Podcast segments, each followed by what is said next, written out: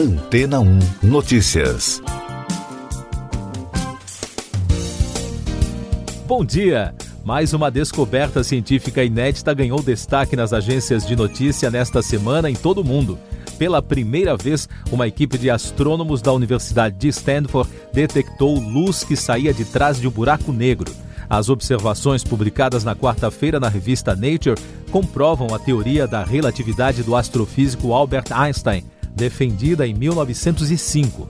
Ao observar raios-x lançados por um buraco negro supermassivo em uma galáxia a 800 milhões de anos-luz de distância da Terra, o cientista Dan Wilkins notou a novidade. Segundo o site SciTech Daily, especializado no assunto, o astrofísico encontrou uma série de clarões de raio-x e os telescópios registraram flashes adicionais que eram menores e com cores diferentes em relação aos primeiros indícios vistos pelo cientista.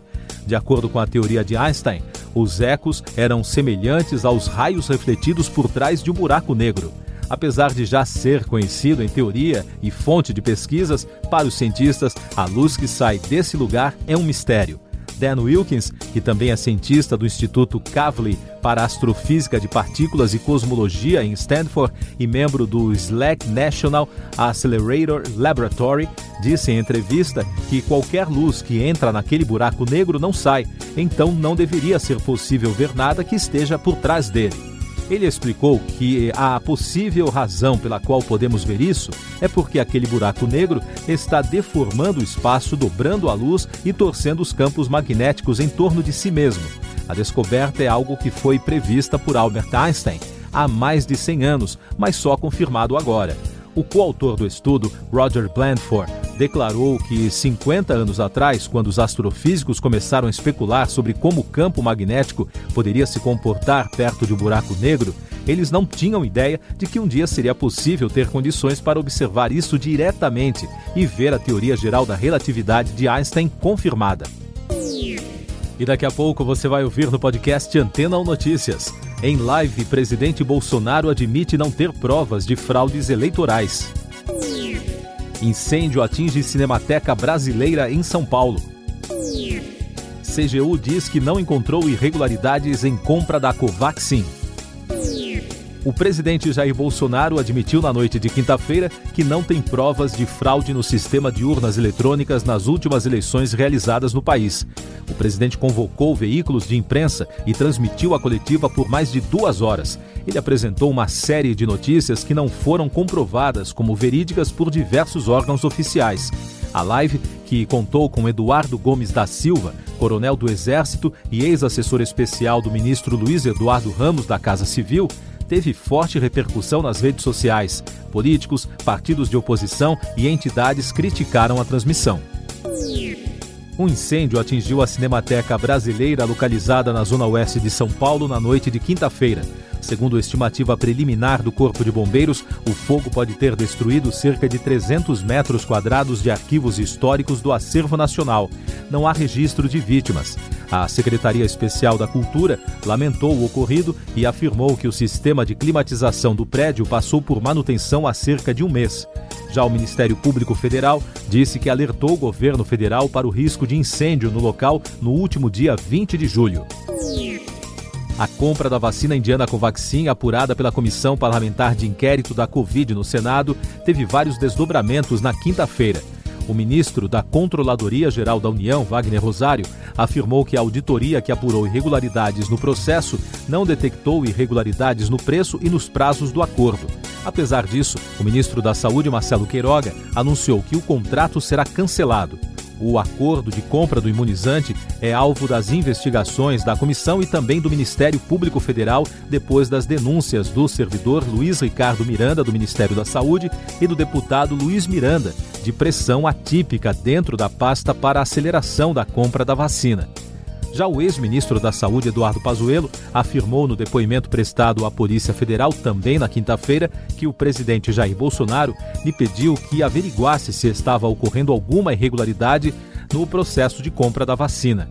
O general disse que solicitou ao ex-secretário executivo da pasta, Elcio Franco, para verificar o contrato e que não foi constatado irregularidades no processo. A Polícia Federal abriu investigação a pedido do ministro da Justiça, Anderson Torres. Essas e outras notícias você ouve aqui na Antena 1. Oferecimento Água Rocha Branca. Eu sou João Carlos Santana e você está ouvindo o podcast Antena 1 Notícias. Alguns destaques da Olimpíada de Tóquio. A seleção brasileira masculina de vôlei derrotou hoje de virada os Estados Unidos por 3 sets a 1 e agora ficou próxima da classificação às quartas de final. A equipe já venceu a Tunísia na estreia, derrotou a Argentina na segunda rodada, mas perdeu para os russos.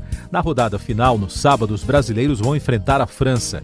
Na quinta-feira, o grande destaque, claro, foi a ginasta brasileira Rebeca Andrade. Ela conquistou a medalha de prata na ginástica artística.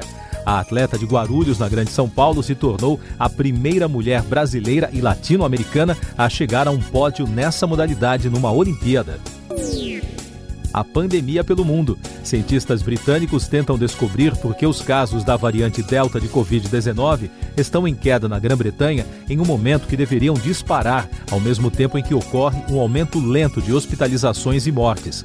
Até agora, mais de 70% dos adultos britânicos estão totalmente imunizados e 88% receberam a primeira dose. A situação cria um cenário controverso, porque em pleno verão europeu, com as ruas lotadas, o governo Boris Johnson acabou com quase todas as restrições sanitárias. Uma das teorias investigadas entre diversas possibilidades é que talvez a população tenha alcançado o limite para a imunidade de rebanho. Em Israel, o primeiro-ministro Nafat Bennett anunciou que irá convocar os cidadãos com mais de 60 anos para receber uma terceira dose da vacina contra a Covid. O anúncio ocorre em meio ao aumento de infecções nas últimas semanas devido à disseminação da variante Delta. Na França, o aumento de jovens não vacinados nas UTIs mobiliza as autoridades sanitárias. Os médicos tentam conscientizar adultos com idades entre 20 e 29 anos sobre a importância da imunização contra a Covid, enquanto uma campanha alerta os adolescentes antes do início do ano letivo previsto para setembro. No Brasil, o país registrou 1.354 mortes por Covid-19 e soma agora 554.626 óbitos desde o início da crise. Os números mostram a menor média móvel de mortes nos últimos sete dias, desde 22 de fevereiro.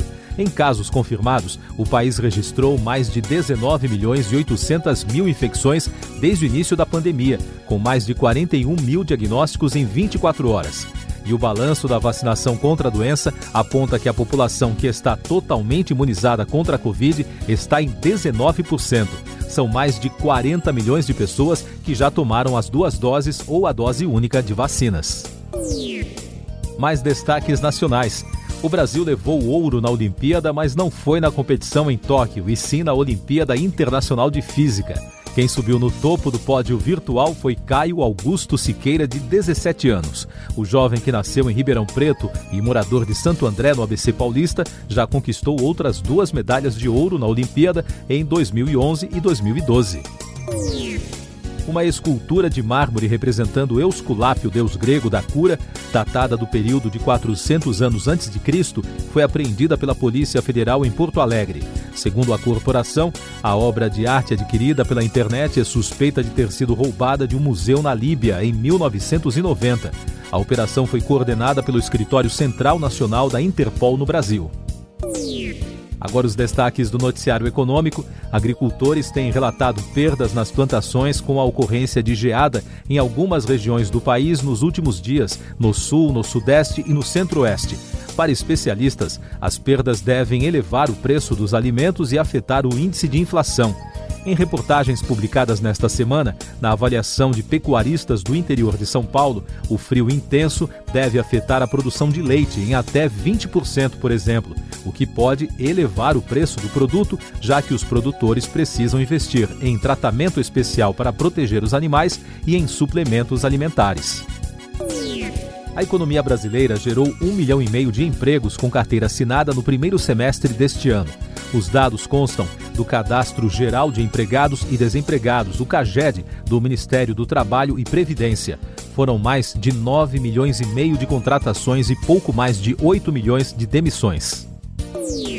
O Conselho Monetário Nacional aprovou na quinta-feira a regulamentação do Programa de Estímulo ao Crédito, direcionado a micro e pequenas empresas e microempreendedores individuais, com um mínimo de 24 meses, sem prazo de carência.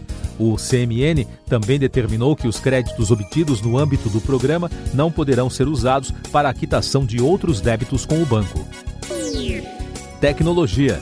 Os PCs gamers da empresa Alienware, subsidiária da Dell, foram banidos de cinco estados dos Estados Unidos. O motivo é porque as máquinas têm um poder de processamento de imagem muito forte, o que demanda um alto consumo de energia muito além dos computadores comuns.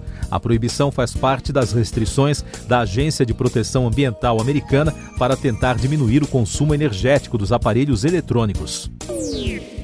Cinema. A atriz Scarlett Johansson, estrela do filme Viúva Negra, processou a Walt Disney. Isso porque, segundo a americana, o estúdio violou seu contrato ao lançar o filme no streaming ao mesmo tempo em que estreou nos cinemas. De acordo com a queixa apresentada, a estratégia reduziu a compensação financeira da artista. Você confere agora os últimos destaques do podcast Antena ou Notícias, edição desta sexta-feira, 30 de julho. O Japão prorrogou hoje o estado de emergência por Covid-19 em Tóquio e ampliou a medida sanitária para outras quatro regiões, após o aumento dos contágios uma semana depois do início da Olimpíada. De acordo com o primeiro-ministro Yoshihide Suga, as restrições de segurança foram prorrogadas até 31 de agosto. E até o momento da produção deste podcast, o Brasil já garantiu pelo menos uma medalha no boxe nos Jogos Olímpicos. Hoje, Abner Teixeira venceu Hussein Yashais, da Jordânia, e se classificou para as semifinais na categoria pesada. Com o resultado, ele já garantiu ao menos o bronze olímpico em mãos. Outro resultado do dia, a seleção feminina perdeu nos pênaltis para o Canadá e foi eliminada nas quartas de final. Siga nossos podcasts em antena1.com.br. Este foi o resumo das notícias que foram ao ar hoje na Antena 1.